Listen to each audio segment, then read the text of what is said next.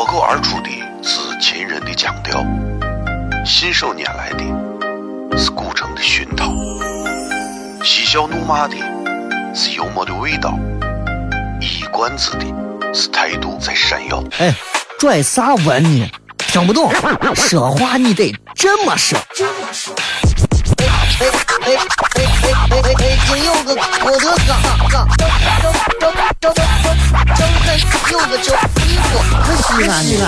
每晚十九点，全球唯一档陕西方言娱乐脱口秀广播节目，就在 FM 一零四点三。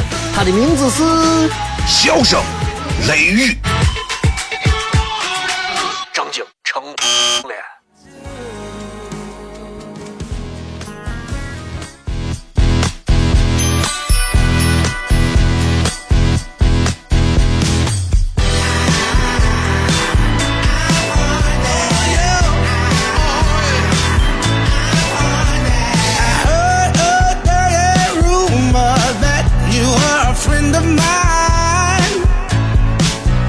好了，各位好，这里是 FM 一零四点三西安交通旅游广播，在每个周一到周五的晚上的十九点到二十点，小雷为各位带来这一个小时的节目《笑声雷雨》。各位好，我是小雷。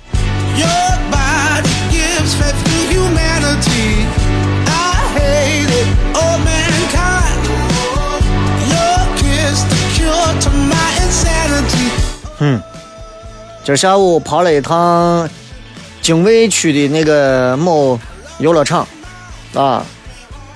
晒成狗了。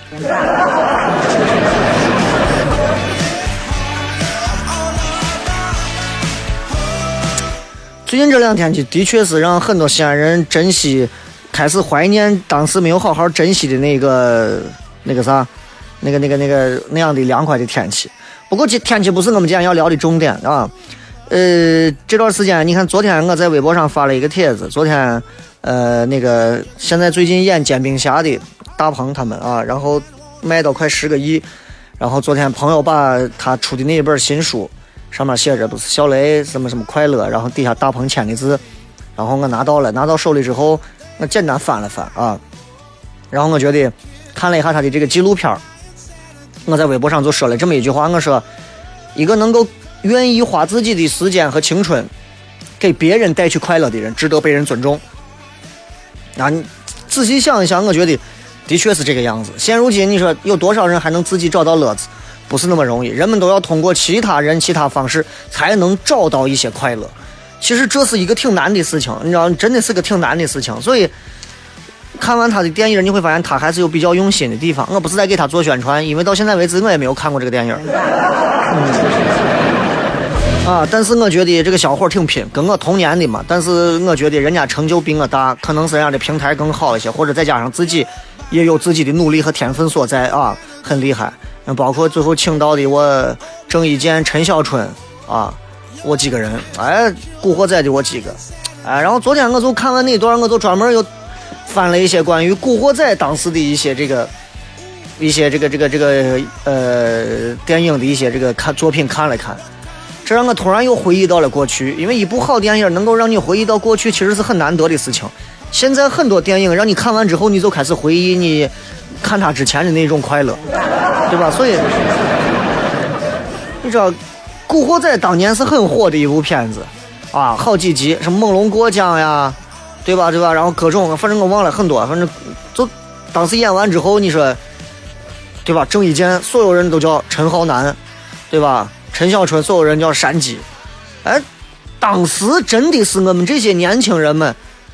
都会是去模仿他，都会去模仿他，你知道吗？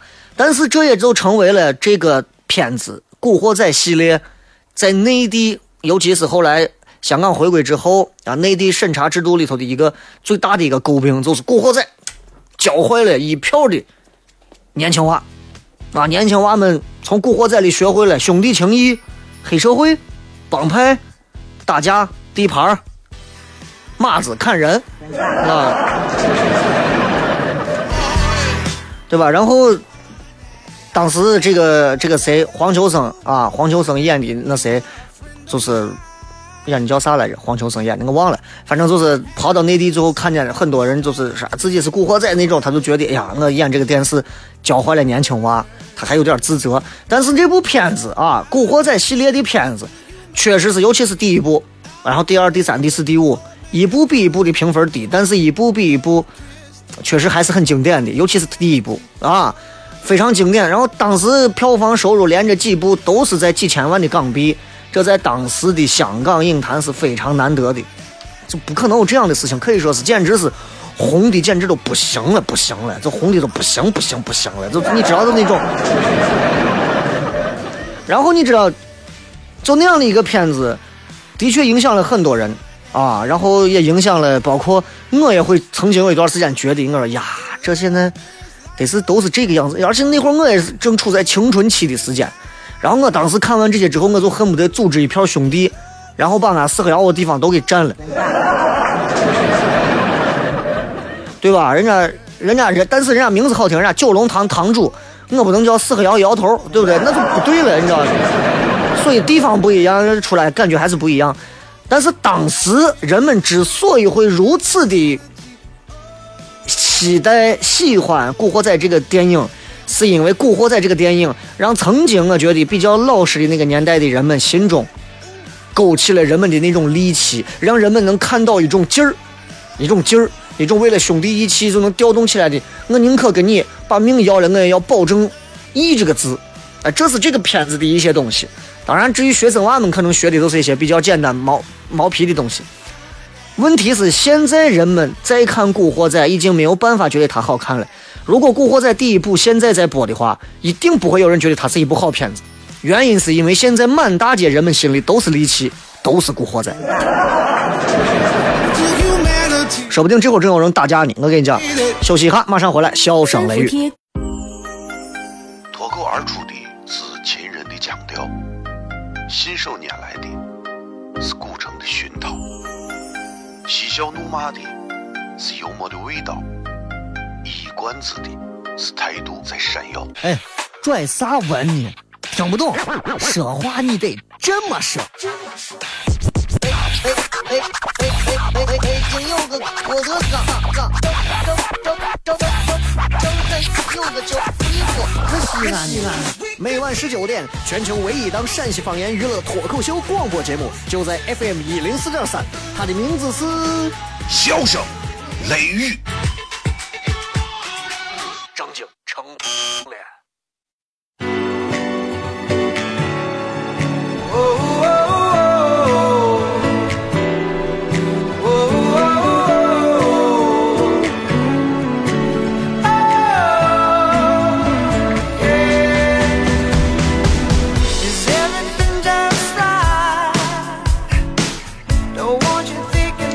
欢迎各位继续回来，这里是笑声雷雨，各位好，我是小雷。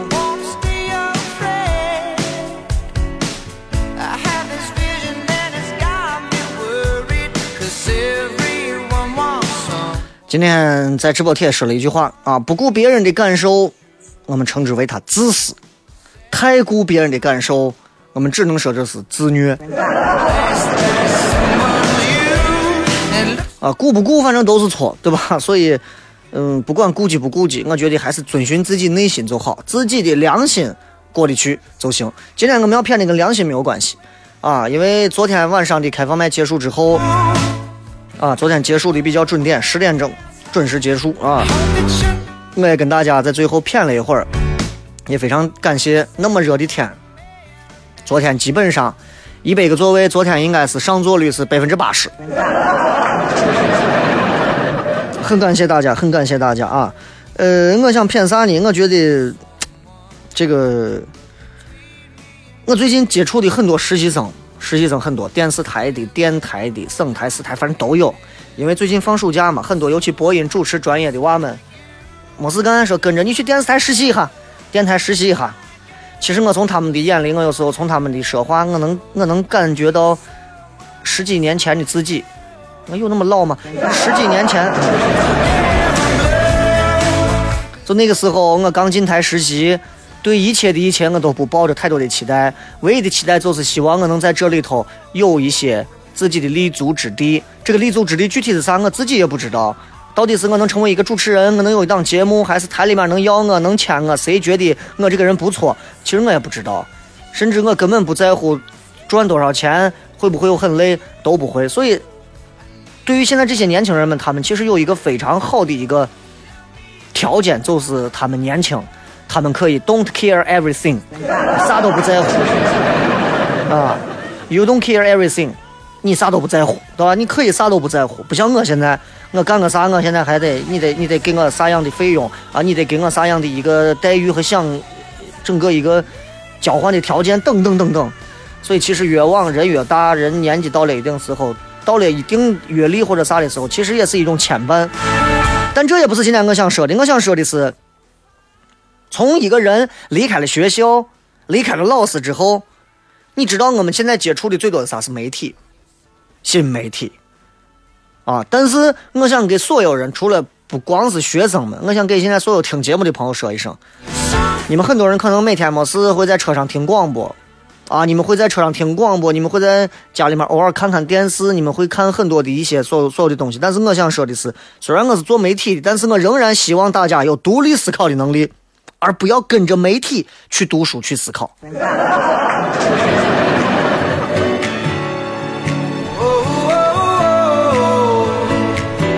我这么说吧，其实，嗯，从某一个大学哲学系教授的一段演讲当中，他说过这么一个话，他说。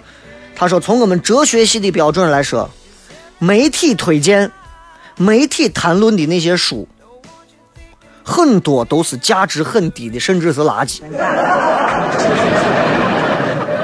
然后他说了：“但是这不是媒体的错，因为媒体不是学术杂志，媒体追求的是啥？是新闻性。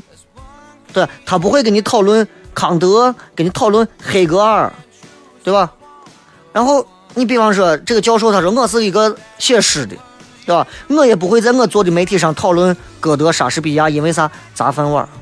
所以其实你看完这些，你会发现，哪怕是世界上最好的媒体读书版或者是一些啥阅读版，也一定是要推荐新书的。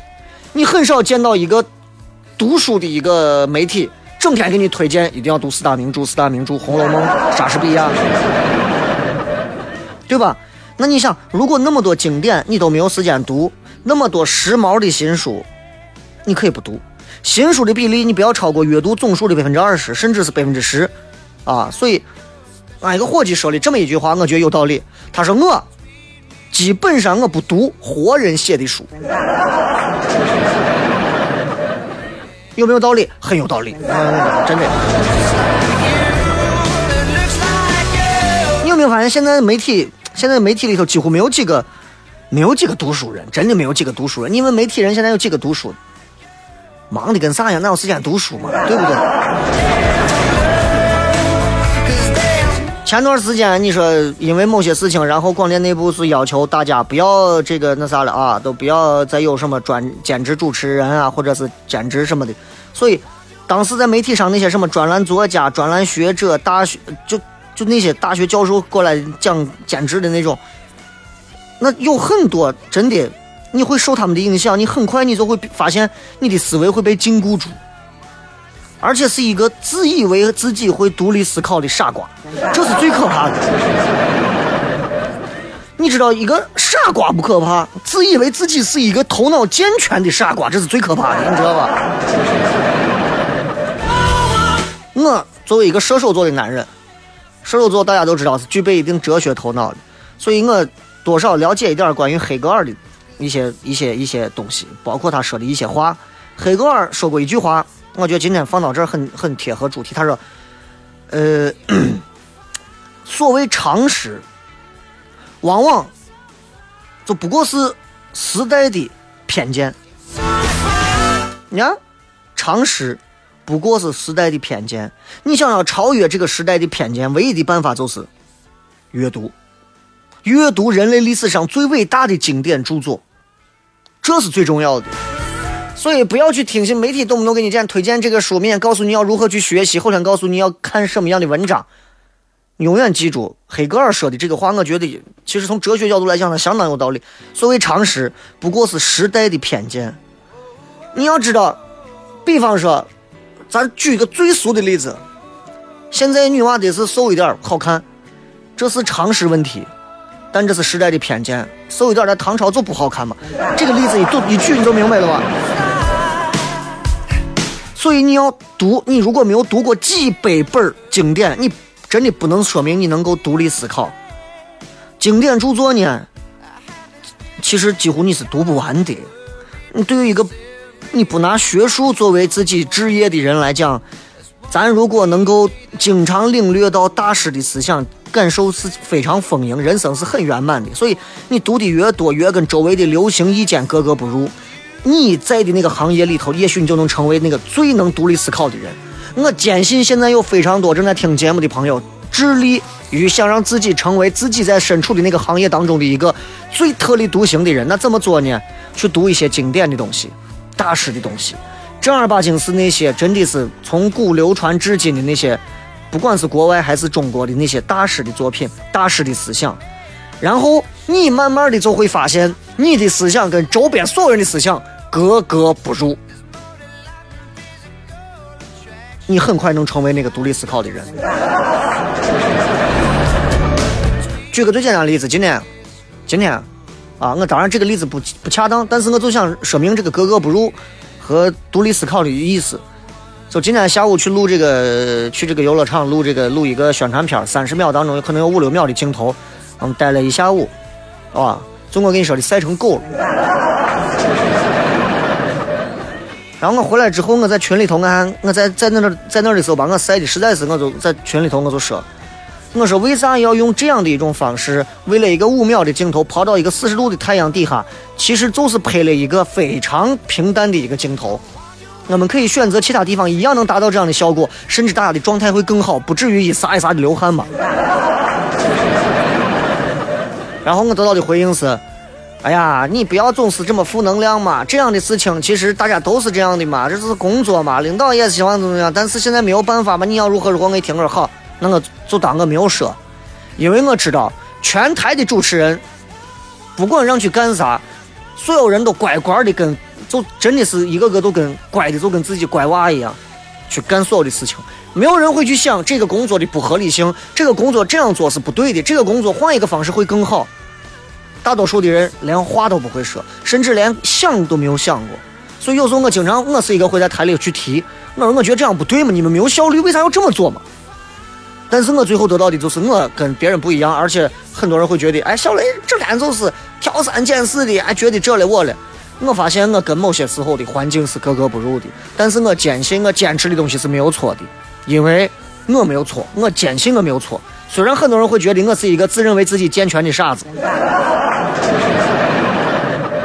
但是我仍然固执的坚信我所坚持的东西是没有错的，而是大多数的人继续选择了在那样的一种循环当中继续下去。所以这也就是本地，就是本地的媒体就是那样子。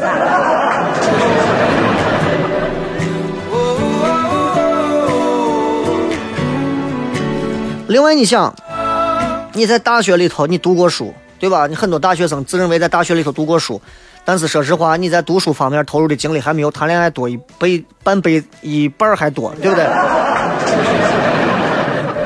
你要知道，你上完大学之后出来工作几年之后，好几年你会不读书，然后再过好些年你会更没有时间读书，你也不可能读到好书。所以。其实我工作了十来年之后，我最近开始想让自己重新的沉淀下来，读上一些好书。我现在包里头还放了两本书，坐到车上的时候，或者是，当然我现在平时很少坐到车上，谁开车？就是闲下来的时间，等个人啊，或者是等着上节目的时候，我把书拿出来看一会儿。我所以我的第二个忠告其实是啥呢？就是希望大家不要轻浮。这个轻浮不是说你过去把你的肩带往下一撩，帅哥，不是那个轻浮 啊，不是那个轻浮，因为你要知道，人活着要快乐，对吧？因为你你所有咱都知道，人会死很久，都知道这个话，所以无所事事的你虚度一辈子，其实这是正经事，这是这是曾经当时我们我们我们我们那一帮子人的人生哲学。然后很多人就因此度过了人生最虚度的一段时光。其实你会回顾一下，我在回顾我自己，我会发现有很长一段时间，我会发现我在几年的时间里头，我没有太多的精神方面的那种丰富的生活。当然，我今天说这些话，不见得收音机前的每个人都能听懂，甚至觉得我矫情。说做啥呢？还精神生活？你有钱没？精啥神？但我仍然坚信有人能听懂我的意思，因为一个人的精神领域的丰富和他物质领域的丰富不一定是对等的，不一定是对等的。一些有钱人他的精神领域更丰富，一些没钱的人精神领域可能同样很匮乏，对吧？然后慢慢慢慢慢慢的，你突然会发现，就我一个伙计跟我讲，他读了一些书之后，他慢慢会发现，他慢慢会发现啊，他。吃饭、上厕所、坐公交的时候，他都在玩读书。他慢慢发现，发现时间慢慢变得越来越急迫了。他发现生命流失，他发现这些东西变得非常的可怕。然后他读了几遍之后，他慢慢能感受到，哇，他他他感受到了一些曾经以前没有的东西。他感受到，算了，咱等进段广告回来再说。就是你从一个作品当中，你能读到自己，重新找回自己，这证明其实你还有救，你还没有变成一个彻头彻尾的傻瓜。等会儿片。脱口而出的是秦人的腔调，信手拈来的是古城的熏陶，嬉笑怒骂的是幽默的味道，一冠子的是态度在闪耀。哎，拽啥文呢？听不懂，说话你得这么说。哎哎哎哎哎哎！北京有个郭德纲，张张张张张张张有个叫李波，西安西安。每晚十九点，全球唯一档陕西方言娱乐脱口秀广播节目，就在 FM 一零四点三。它的名字是《笑声雷雨》。张景成脸。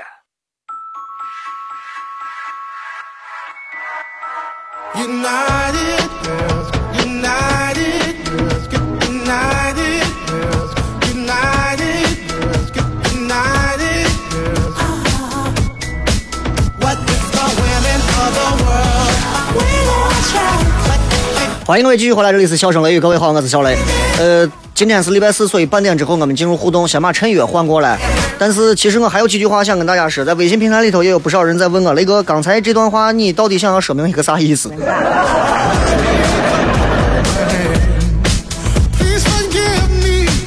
就是我告诉你，其实就是希望大家能够不要太多的去被别人的思想所牵引。有自己的思想，尤其不要被媒体呀，他们告诉你读哪个书好，或者是要有自己的思想。苏格拉底说的话，真理；奥古斯丁说的话，真理；康德说的话，真理；黑格尔说的话，真理；孔子说的话，真理；老子说的话，真理；耶稣说的话，真理；托尔斯泰说的真理；契诃夫。巴尔扎克、福楼拜、鲁迅、蒲松龄，这都是大师当中的大师。这些真的，你读了他们伟大的著作，你认认真真读上一本，你会发现那些轻浮的人生哲学多么的愚蠢。你甚至都不想再听这一档轻浮的节目。你一个好的东西会让你活在另外的一个世界里头，明白吧？所以你要知道，今天其实，在很多人的身上。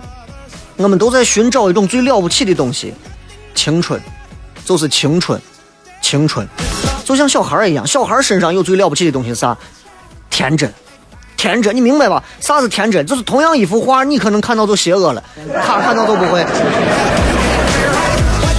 但是最可怕的就是因为青春太短暂了，就好像我们已经不再天真。不妨照一照你的倒车镜，仔细看一下你的面庞，想想曾经的你。嗯长啥样？现在现在的你，你觉得你的脸上还有天真和青春两个字吗？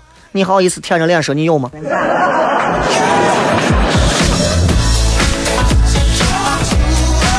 在任何迷茫的时刻，去读一些大师的经典，然后让自己能够有自我反思的能力，作为一种记忆，让你重新的活跃起来，给你的人生带来启迪，然后让你可以在你的所处的环境当中做一个格格不入的人做一个特立独行的人。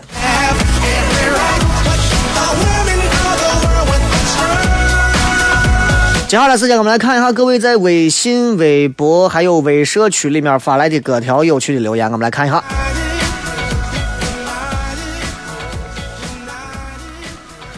嗯先看一下这个微博上有几条啊。这个阿超在冥想，雷哥，我是你的宁夏老乡，陕甘宁一家人嘛，在东北上学，上大学，再有一年就毕业了。毕业了后打算去西安，去叠油泼面，叠泡沫啊。叠这个字儿不是摔倒的那个跌倒的跌字 啊。啊，其实很喜欢一个陕西妹子，尽管一年多了没有追上，也闹翻了，但还是爱上了陕西，爱上了西安，喜欢了笑声雷雨。雷哥不要骂我贱呀，你一点都不贱，但是你笑声雷雨的雨写错了，是语言的语。但是你知道昨天昨天推的那条微信大家都看了吧？昨天微信小雷推的那个微信平台里面推的那一条第三条。啊，就那个，哎呀，真的肉丝啊，真的我，哎呀，我真的把你服的透透的，好吗？你跟着我，你跟着哥，跟着哥有肉吃，好吗？啥也不要说了，来，逮个鱼儿。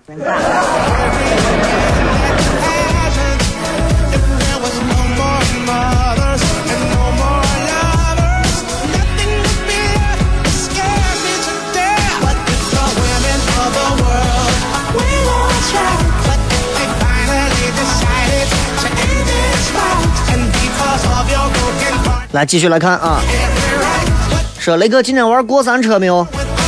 咋可能那么热的天我跟你讲，我是一个能平时待到家里一天不出去，我就一辈子能不出去的人。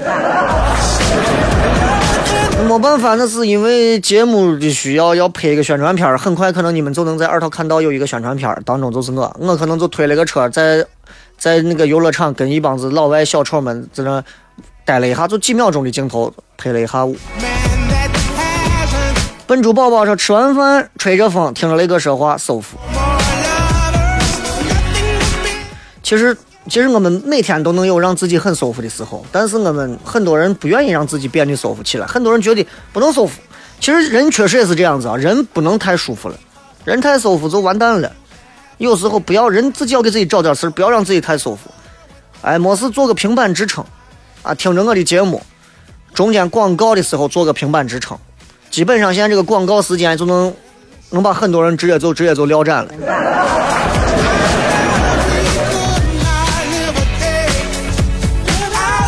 姜伟说：“雷哥，这既不能一视同仁，也不能特殊对待，让人好生着急呀。”我没有在听直播，还好有荔枝。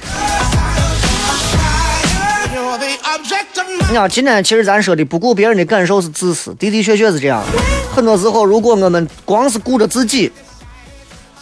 不顾别人，啊，不顾别人因为我们所作所为而出现的一些影响或者受到一些伤害，确实我们很自私，啊。但是，但是的确也是太顾了别人，我们自己会很难受。你生活当中确实有这样的人，哎呀，我要是哎呀，让人家多吃点，哎呀，给人家让人家多挣一点，让人家多自己最后过得可怜巴巴的，也挺不容易的。嗯，再看小黎说：“雷哥下班了。”没事干，静静的等你的节目啊！这个喜欢你的声，等一下有个文字。呃，最近闺蜜介绍她的同学认识，我觉得我真是自虐了，给人家发短信不理我，发微信不理我，我真是太自虐了。好吧，我还是自尊自爱一点，自重一点吧。你应该是个，你是应该是个女娃吧？看你发的这些啊。如果首先你作为一个学生，这个时候我觉得接触恋爱不是一个很重要的你的首选任务啊，尤其你如果没有上大学的话。第二个，就算你现在是一个可以谈恋爱的时候，人家给你介绍任何一个人，女娃永远记住，先跟人家做的是一个普通的朋友。啊，很多时候，大多数情况下的时候，男娃不推进某一些的阶段，女娃不要轻而易举的。哎，你今天回家没有？你咋不理我？你咋不给我发短信？千万不要干这种事情，真的有一点贱，你知道吗？不敢这样。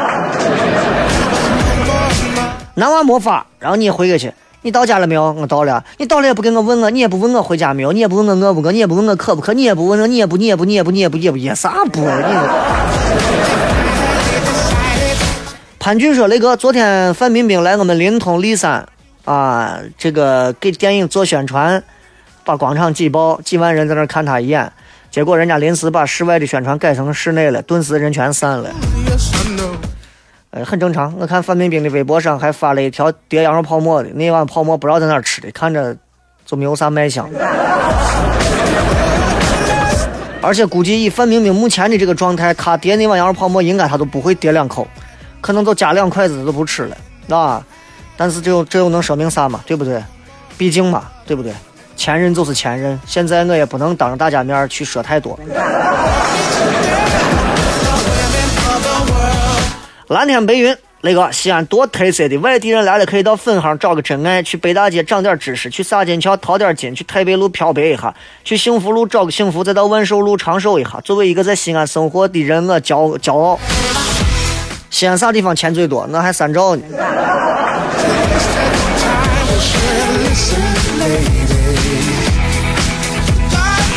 这个 Toffee 啊。那个今天去了会展中心看高职院校，最后因为自己一米七七的身高优势，决定了空乘这个专业。我觉得不管从事任何的职业、任何的工作，真的要做一行爱一行。希望以后可以在这个行业体会到人生的乐趣。雷哥祝福我。我告诉你，做空乘，如果你是一个男娃做空乘啊，我不知道你是男娃还是女娃，但是我觉得，呃，可能应该你可能应该是女娃，男娃毕竟少啊。做空乘。首先，你要做好一个准备，就是你没有你没有时间观念了。晚上两点任务走了，下午四点飞了，白天几点走了，晚上几点飞了，其实挺痛苦的。第二个就是记住，以后没事啊，要是飞国外，记者给我带点尿不湿啊、纸尿裤啊、各种奶粉啊。这个 手机用户。还是自私一点好，说太顾及别人的感受。哎呀，这蚊子还不错了。手机用户说还是自私一点好，说太顾及别人感受会被人当傻子。你这么想，不顾及别人感受，别人一开始就针对你；顾及了别人感受，可能你还能留下几个朋友。这个什么 Rico 说雷哥。没有树吗？问问游乐场。你觉得一个游乐场里头能栽树吗？包括咱自己西安植物园，你认为就是绿荫环绕吗？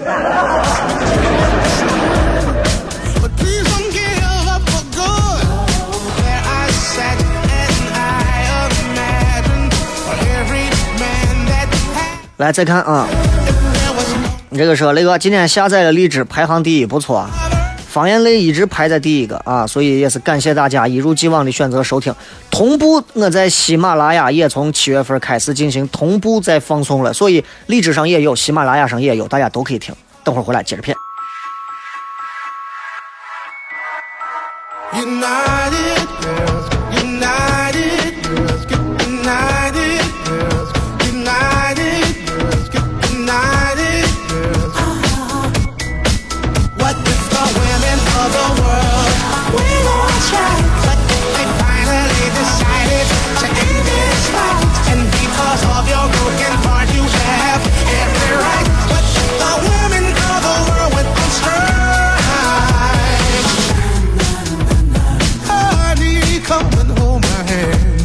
欢迎各位继续回来，这里是笑声雷雨，各位好，我是小雷。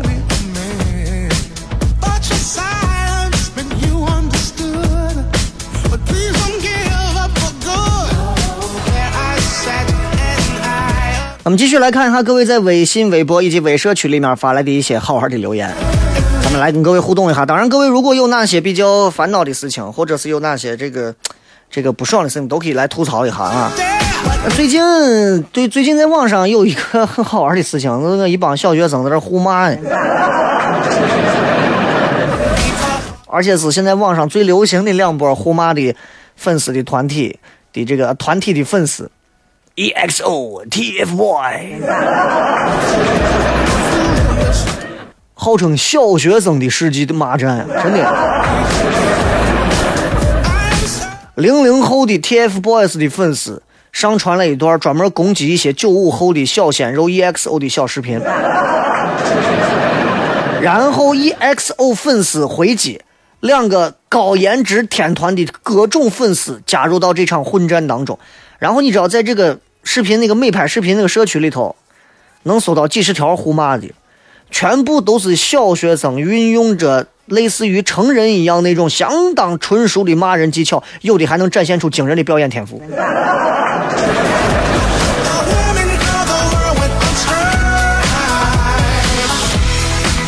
很多人会觉得现在小学生啊喜欢这，现在小学生为这脑残，我觉得稍微有点过啊，骂脑残有点过，就是确实有些娃们说话说的很过分。而且但是这并不能是你，毕竟他们还是一帮子小朋友。虽然现在很多人说这小朋友小啥，碎娃啥都懂，小啥小，那还是小朋友。小朋友的标志就是他们自认为他们已经透彻了天地之间所有的奥秘了，明白吧？而且对现在这些比较年轻稚嫩的娃们来讲，其实他们之所以能够如此的群情激愤，是因为自己最心爱的偶像被人辱骂了。他们站出来维护偶像，其实说白了，他们是在维护他们自己，维护他们那个可能。已经很小的时间，他们那个还很欢欢美啊，那那种纯净，可能被父母已经明令禁止，不得不偷偷摸摸的那种存在的明星梦。哎，都是这个样子啊，对不对？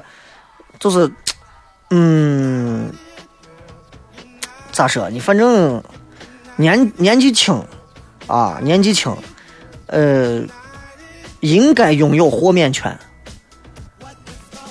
娃们比较笨拙的在模仿着成年人，希望可以快快长大，所以我们与其我们去苛骂他们，去指责他们，不如我们应该正确的去引导他们，更对一些，对吧？所以你看，我小的时候那会儿，我也想学大人，啊，挂个 US 呀，拿个 BB 机呀，我也觉得呀，我是大人了。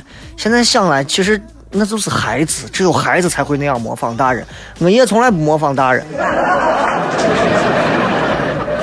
对吧？所以，所以，就是我刚说的，不是如果你的娃们喜欢什么 EXO 啊，喜欢什么 TFBOYS 啊，其实我是觉得没有啥好笑。就像我那个年代的时候喜欢小虎队是一个道理的，喜欢郭富城出灯香夜未央一个道理，没有啥区别。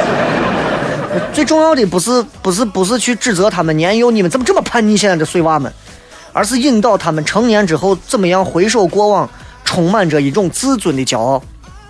今天我跟朋友、伙计、同事一块录完回来之后，在车上本来睡觉呢，也不睡了，车上太热了，骗骗我曾经当时我们我们在上初二、初三的时候，我们崇拜的 NBA 的明星，Michael Jordan 啊，公牛队啊，和卡尔马龙的。犹他爵士啊，然后那一会儿，火箭队的三剑客啊，对吧？Charles Barkley 啊，Drexler 啊，奥拉朱旺啊，对吧？这些人，然后还有过去的便是 Penny Hardaway 啊，哎呀，过去突然的一瞬间，我回忆起来很多。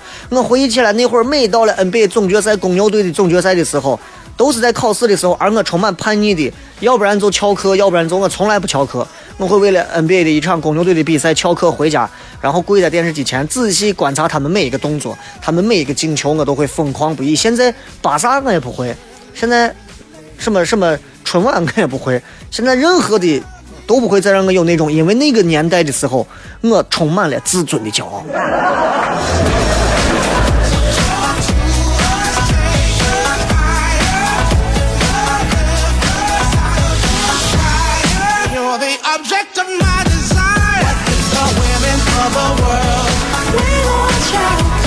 继续来看各位发来的一些有趣留言啊！啊，这个阿超在冥想，呃，雷哥很帅呀，祝笑声雷雨成为全国第一，支持你。这是一个梦啊，我觉得是不太能实现的一个梦，因为西安话往在全国它不可能排到第一，必须得是普通话，因为大多数人还不一定能听懂。只要能在西安被一部分人所喜欢，而且成为他们在生活当中一个。嗯，偶尔会不能或缺的一个伴随品，对我来讲，我觉得就已经非常骄傲了。因为你在某个时刻里头，你知道，你你无法想象，可能我正开车的时候，我在哔哔哔哔哔摁喇叭，前面那个女娃开那么慢，我说干啥呢？可能她正在听我的节目。可能我正在等着上车的时候，有一辆车从我面前飞驰而过，里面有一个妹子，长发从窗户飘出来。然后长得非常漂亮，当我还没有看清她的长相和她的身材的时候，她已经过去了。我刚想张嘴骂街，我说这女娃咋没有素质，长得挺漂亮，你怎么不干好事？突然窗户里传来一个我的声音，对我而言，我觉得就足够了。我觉得一个男朋友一个女朋友两个人一人一个耳机，躺到草坪上听一会儿，哎，我觉得挺好的，对不对？这是我的骄傲，这是我的骄傲。西施的阿丽说：“给男朋友发微信不理我，真是找虐。他可能这会儿正在打野上单，这会儿正在跟人对线。不要在男朋友玩游戏的时候去打扰他，因为对我们男人来讲。”一个游戏里头，我们如果是一个单机版的游戏，我们可以随时点一个 ESC，我们暂停。但是如果是我们在玩像英雄联盟、CS、CF，还是有魔兽世界，你要知道，我们一条命死不要紧，我们不能让所有人都死。如果你的男朋友能够在玩游戏的时候，绝对不会因为你的一个电话或者啥就放掉游戏，一定要嫁给他，因为他是一个有责任感的男人。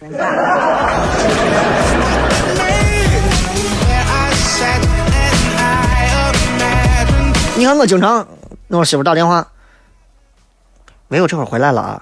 我说你回来嘛，赶紧你回来回来，怎么跟我说话这么不耐烦？哎呀，怪的很，下路我下路要赶课。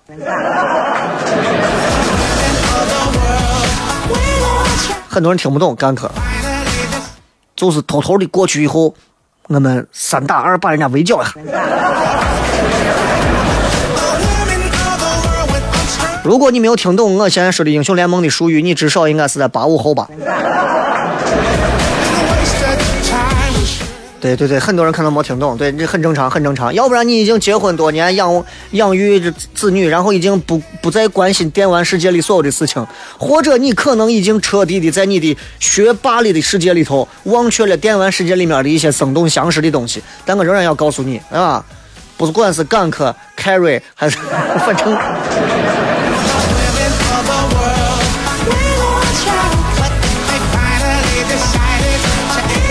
不是所有的九零后都听不懂的，只有一少部分听不懂，而且那一部分九零后一定是改了户口本的。我跟你说，来再看这位啊，木一吉说，呃，木一阳说，在安康工作两个月，今昨天下午去市里面想叠个泡沫，转了好几条街都没有找到，无奈之下吃了一碗蒸面。这边好凉，呃，还好这边凉快。你们在西安是如何抗日的？祝你们抗日顺利。抗不了，硬挨。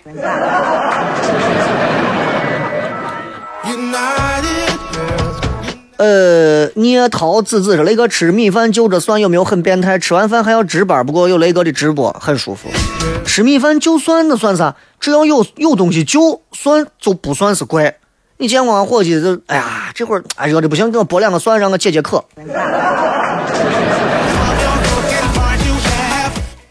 你算啥？”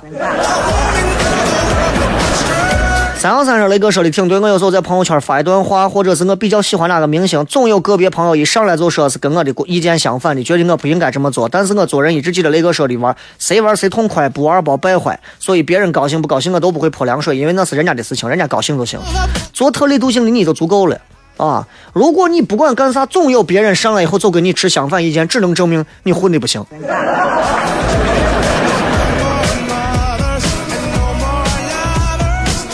舍本逐末，那个我这个人不喜欢瞎扯别人，不管闲事，也不喜欢别人约束啥。我认为自己管好自己，自己觉得 OK 就好。但是我妈老说我太自私。你认为这个社会就你一个人在活，的确是这样。很多时候你为别人活了，你才能有更好的路，明白吧？如果你不考虑别人，别人所有人会想办法把你路挤死，不给你任何机会。举个最简单的例子，接下来晚上八点了，一会儿小鹿姐姐上节目，如果我连着说到八点半，那她今后搞领导，我可能一期节目都没有了。所以就是这个道理，你知道吧？你既要团结同事，同事才会给你机会，让你能够更好的自我展现。所以其实都是一个道理的，明白吧？啊，就换一句话说，就是你作为打野的，你上中下路都抓，大家才会去帮你，对吧？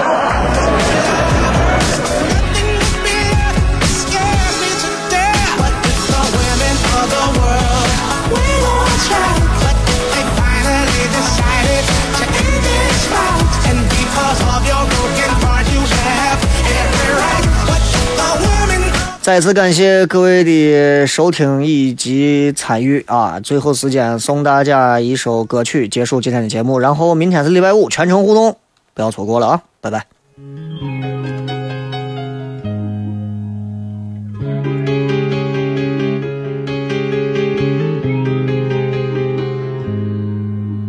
心痛像碎片。埋在漫长夜里面。路中飘过的云烟，未可掩盖你尊严。谁此刻可走出战圈？现在就要天空反转，火已再点，终需一战，清算这一段恨怨。弥漫了风中，今晚了断，怒火早已遮蔽星与月，无论那出发点，无论我风雨颠，我总会走到这极端。只因今天不以泪怀念。